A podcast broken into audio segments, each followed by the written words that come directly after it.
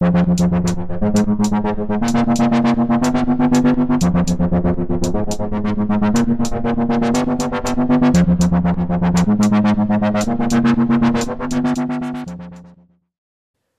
buenos días, tardes o noches. Yo soy Santiago Duque y les doy la bienvenida a Exploración Fílmica, un podcast sobre cine. Hoy vamos a hablar de una película que me gusta bastante. Es em, bastante musical también. Y bueno, no sé por qué estoy creando tanta expectativa si ya la vieron en el título. Hoy vamos a hablar de Whiplash. Esta película eh, es dirigida por Damien Chazelle y se estrenó en el 2014. Es protagonizada por J.K. Simmons y Miles Teller.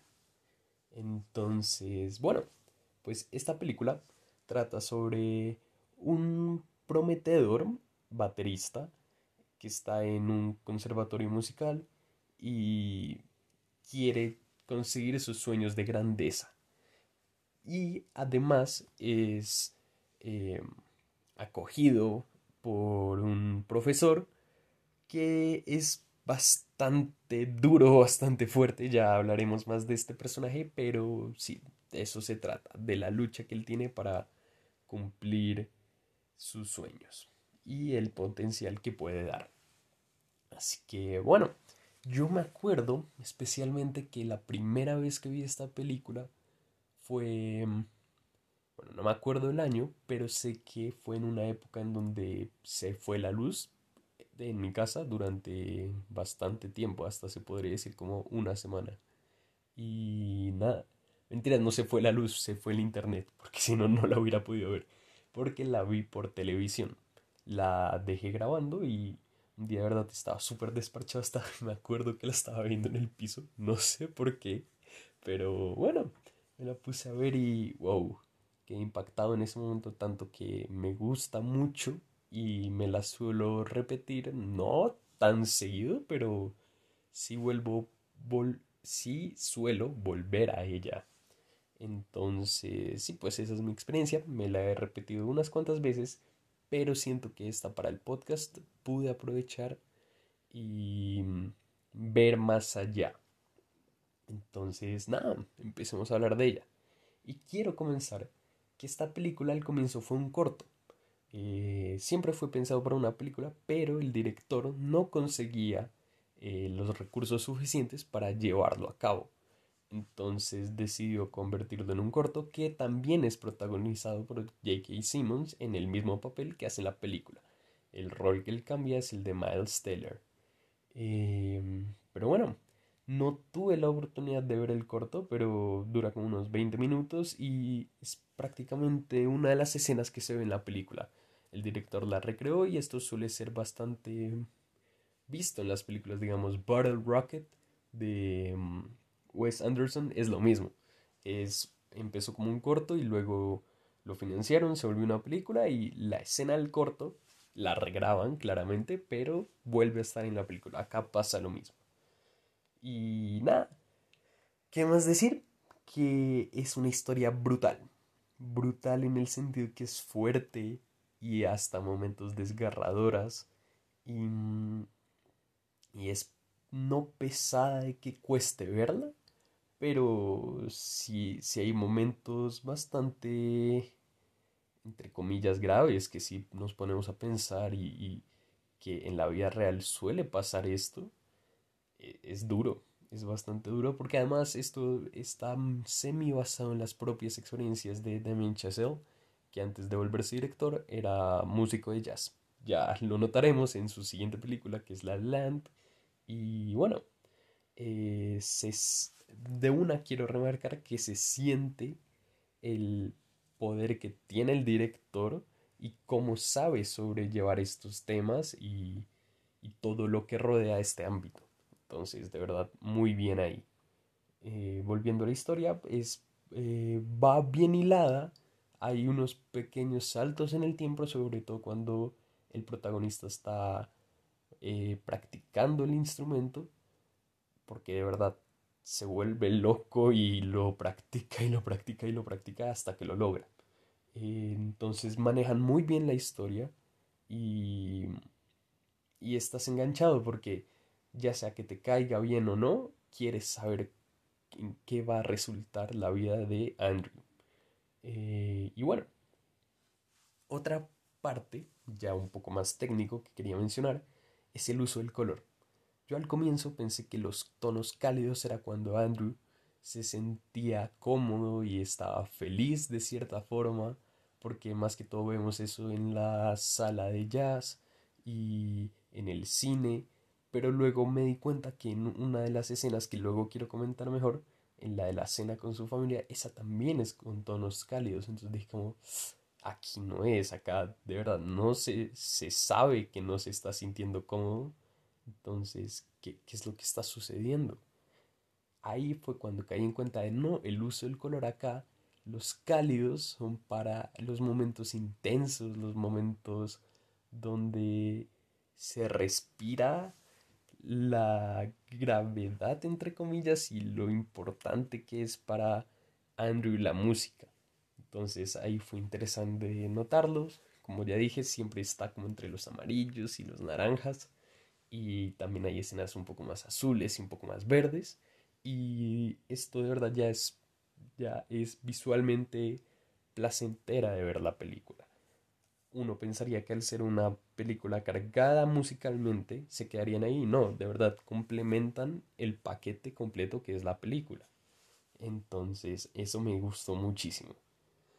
Ahora, también hay muchos close-ups, y no solo en las caras de los personajes, sino también planos detalles de los instrumentos, y, y no solo mostrarnos el instrumento, sino los dedos tocando y mostrándonos específicamente en cómo se toca el instrumento y, esto se hace con cortes rápidos y, y, fugaces, hasta podrían ser simplemente frames, y es que de verdad algo que noté es que la película parece una película bélica, es hay momentos y son los montajes musicales que son eh, primero quedas sorprendido porque también el visual apoya muchísimo el jazz rápido y constante que suena.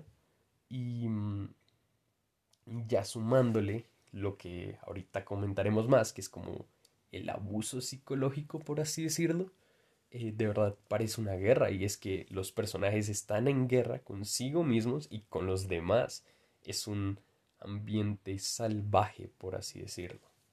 Entonces, esto con los close-ups se, se logra detallar muchísimo mejor. Ahora, otro truco que noté que usó el director para eh, meternos más en la mente del protagonista es cómo usar la cámara. Siempre que había alguna reacción o algo especial, nos metían full de lleno en Andrew. Lo veíamos a él, veíamos cómo actuaba, veíamos sus expresiones y es que toda la película está desde el punto de vista de él. De hecho, no hay una escena en donde él no salga. Y la cámara de verdad te ayuda a adentrarnos en cómo funciona él y entender muy bien su obsesión. Obsesión que hace clara referencia a la música. Aquí quiero entrar en un tema en específico, pero antes quiero decir que yo no entiendo mucho la música me gusta eh, ponerme audífonos y escuchar canciones y todo. También me estoy adentrando en el jazz, de hecho. Pero no sé, perdónenme si no digo los términos adecuados o no sé algo en específico, pero a mí la música me queda un poco grande a pesar de que me parece súper importante en los cortometrajes y en las películas y hasta yo he trabajado con ella como intensamente. Pero bueno, solo quería hacer ese disclaimer me queda un poquito complicado. Ya volviendo a la película, siento que esta música incrementa lo mundano. El comienzo de la película es Andrew caminando por las calles y está muy chill, está hasta cansado. Pero la música es vibrante y es rápida y te acompaña y e incrementa lo cotidiano. Entonces, eso es una clara visión de lo que veremos pero nos ayuda a comenzarlo tranquilamente porque lentamente y luego exponencialmente todo totera y explotará. Ahora, otra parte que me parece chévere es que en el jazz improvisa mucho y esto lo podemos ver ya para el final de la película cuando Fletcher le tiende la trampa a Andrew. Él dice, ¿sabe qué? No, no me voy a dejar y pa, improvisa que saca del ADN del jazz eso y no sé, me, me pareció algo bastante interesante para mencionar. Que pues a pesar de que la practican mucho y todo es con las partituras y eso se puede notar ese detallito en la película. Ahora, volviendo a lo de la venganza de Fletcher y todo esto, es que de verdad la película llega a parecer y como terror psicológico por, en la forma en cómo abusa el profesor de sus estudiantes.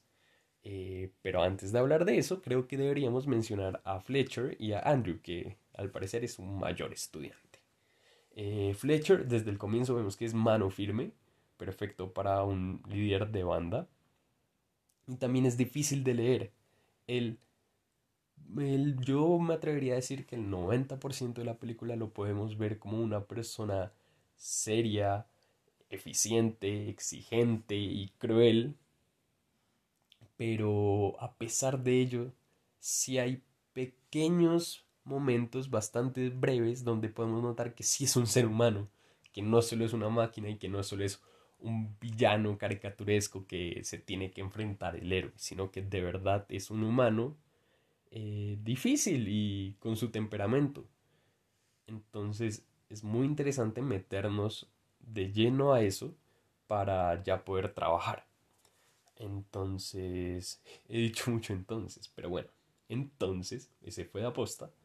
Eh, se me hace que Fletcher es un personaje bastante manipulador, sobre todo con, como ya mencioné al final, si no la han visto, repito spoilers, vayan a verla, complementen esta historia que estoy creando aquí en el podcast.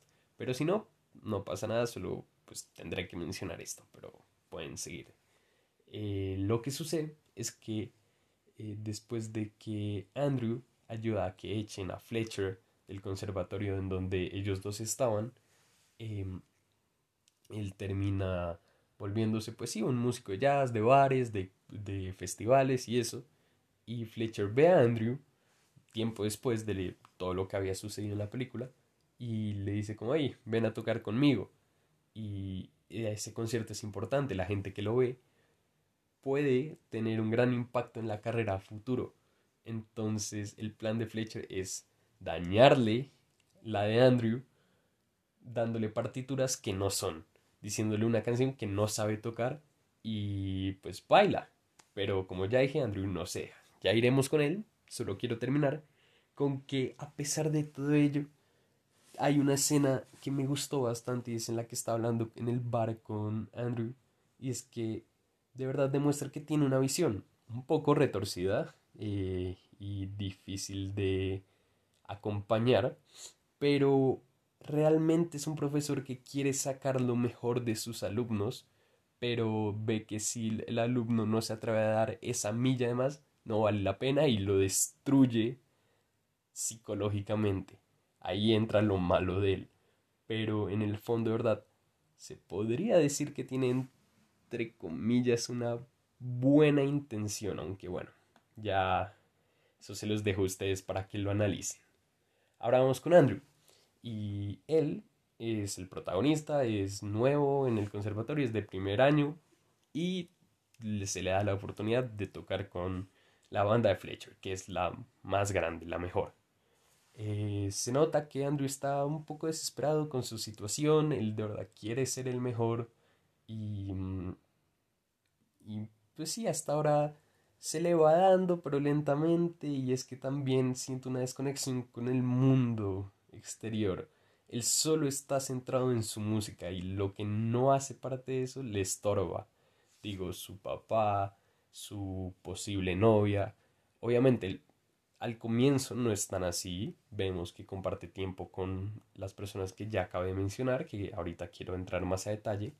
Pero, pero sí, realmente, a pesar de que no lo demuestra, él quiere contacto, pero prefiere la música antes de arriesgarse a estar con más personas. Entonces, esto ya durante la película él va evolucionando. Aunque se podría decir que va devolucionando, porque eh, va perdiendo de cierta forma su humanidad y se vuelve más frío y más confiado siempre que algo le pasa a algún contrincante, siempre se ve esa pequeña sonrisa en él que de verdad es, es malvada, o sea, eh, se alegra por, entre comillas, las desdichas de otro, pero es porque lo beneficia a él. Así que de verdad, él también es muy egoísta y, y bueno, una cosa que sí es que es perseverante y eso, eso es importante en este ámbito y en general en la vida, pero sí, sin que pierda su lado humano y su lado simpático, sería importante, aunque sí lo llega a perder. Otra cosa es que es bastante intenso y lo demuestra en su forma de practicar para la batería, en que no le importa hacerse daño en las manos, en que de verdad él quiere cumplir su definición del éxito solo que sus ídolos tampoco es que fueran los mejores. Él tiene un altar a Fletcher, él tiene un altar a otro baterista que también era bastante problemático. O sea, ahí está un poco grave. Pero a pesar de todo lo malo que he mencionado de él, sí quería decir que es una persona que está luchando con ansiedad. Y mm, ansiedad que se debe a lo que él está practicando, que es la música, y más que todo la música, un arte. En ciertos momentos me llegué a sentir identificado en sentimientos que él podía sentir debido a de verdad querer, querer ser bueno y que valga la pena que lo escuchen. Em, entonces esa parte en donde él mismo se está gritando y se dice estúpido mientras toca la batería y todo eso, eso fue bastante fuerte porque fue algo que me hizo meditar sobre mí mismo. Ya, volviendo al padre, de verdad, él es un buen personaje, sé que lo quiere, que lo apoya, pero... Pero Andrew no se, no se toma el tiempo, de verdad, lo deja a un lado, lastimosamente. Y ni se diga la novia, de verdad. Este personaje me gustó mucho, es uno de los que más me resuena. Y es que es muy feo lo que le hace a Andrew. Y, y bueno, sí, solo quería mencionar que de verdad este personaje lo tengo mucho en mente. Y es bastante fuerte lo que sucede con él, con ella, perdón. Ahora, ya mencionando escenas que me gustaron, como ya dije, la escena de la comida, es intensa, es, es fuerte. Y es que de verdad ahí es donde se muestra como las definiciones de éxito que tienen sus familiares y la de él. Y es que a, a, él no lo están atacando, pero él sí lo siente así, así que se pone a la defensiva y luego se comporta de una manera nada madura con sus primos. La otra escena es la escena del choque. Uno, digamos yo, que ya me la he visto varias veces, sé que va a suceder, pero, pero te mantienen en el borde diciendo como no, no, no, no, y ¡pum! De la nada se choca. Para finalizar, quería mencionar que, como ya dije, la película representa un ambiente tóxico y autodestructivo sobre todo en la relación profesor-alumno que tienen Fletcher y Andrew. Es bastante fuerte y se necesitan el uno al otro. Es la forma retorcida en la que se ve que ellos creen que así se llega a ser el mejor. De hecho, el final ayuda a incrementar esta idea. Y es que lo dejaron al aire, más o menos, sin ninguna explicación después del recital porque al comienzo sí se ve como Fletcher está feliz como, ja, logré mi cometido. Luego llega Andrew y es como, no, no lo hiciste, yo voy a darla toda. Luego se llega a una cierta sintonía entre los dos donde saben que, ok, esto está saliendo bien y luego Andrew ya va al otro nivel y Fletcher lo apoya, pero también lo quiere matar al mismo tiempo, así que es como ambos pierden la humanidad y qué tan lejos están dispuestos a llegar. En la cena le dicen, ¿qué prefieres? Y Andrew dice, prefiero morirme temprano y, y en muy mal estado, pero tocando música. Ya con eso último cubro la última reflexión respecto a la película. Pasaremos a la sección de WandaVision. Eh, vamos a hablar del capítulo 7, así que spoilers. Y bueno, este capítulo comienza un poco extraño. Y es que al comienzo no me estaba gustando cómo ver a Wanda cansada y, y entre comillas ponerlo derrotada, no porque no se merezca un descanso, sino como no sabía qué estaba sucediendo. Hasta que ya con luego en el capítulo, con toda la realización que también hace Vision, me doy cuenta como, espera, o sea, Wanda de verdad la está sufriendo mucho. Y es que también me dejé llevar. Yo eh, desde un comienzo sabía, ella no va a ser la villana. Y, o bueno, eso, esto es lo que yo creo. Wanda no es la villana. En un capítulo sí te dicen como, uy, ella es la mala. Pero claramente es como desviar a la audiencia y hacer pensar eso.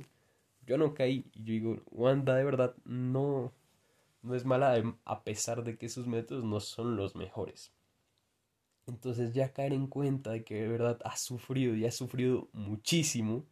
No solo estoy hablando del pasado, de lo que ha sucedido en las películas, sino ahora que le están intentando destruir su mundo ideal, Wanda tiene todo el derecho de tomarse un descanso. Ahora los niños. ¿Por qué se los dejo con Agatha? Que sí, nos confirmaron esto, no era sorpresa para nadie, pero la cancioncita de Agatha es lo mejor, creo que es el mame de todo el mundo en este momento, pero pero solo estoy pensando en los niños y por favor, los necesitamos en el resto de películas y pobre Wanda, no le quiten a, a sus gemelos ahora. Y es que se metieron en un sótano bastante tenebroso. O sea, e, ese set está increíble y, ya quiero saber más del plan de Agatha y qué tan poderosa es como bruja y todo. Em, entonces sí, solo estoy muy pensativo porque todas las repercusiones que ha dejado la serie están a punto de cerrarse en los últimos dos capítulos que quedan.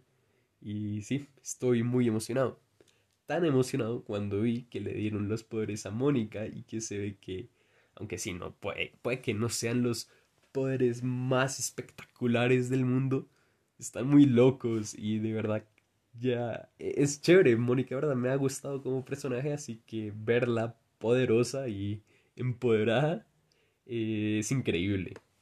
Ya este capítulo tenía una escena de post créditos y yo caí. Yo el resto de capítulos sí los dejaba hasta el final.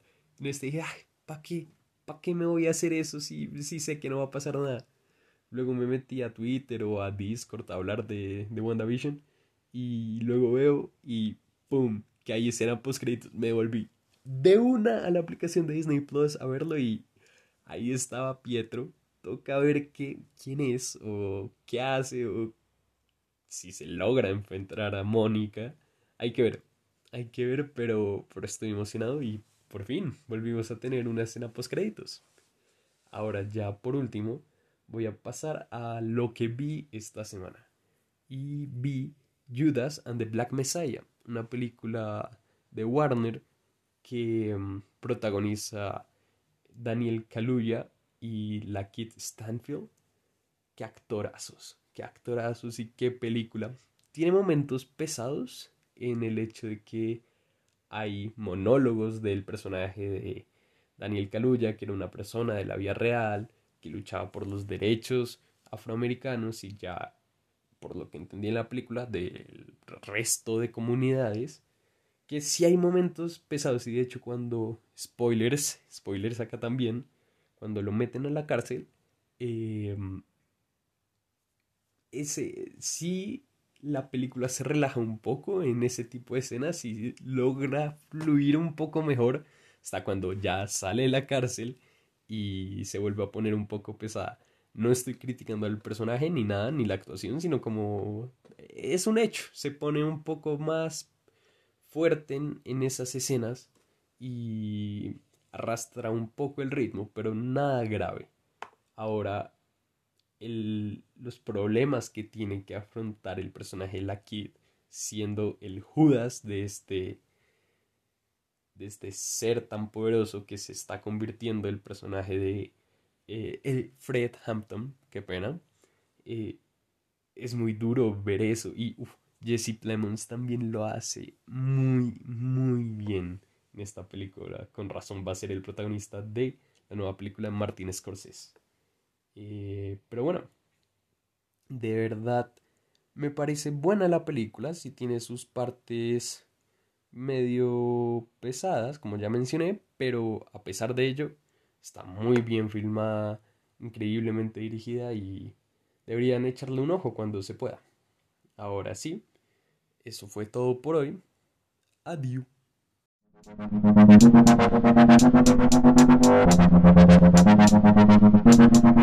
Thank you.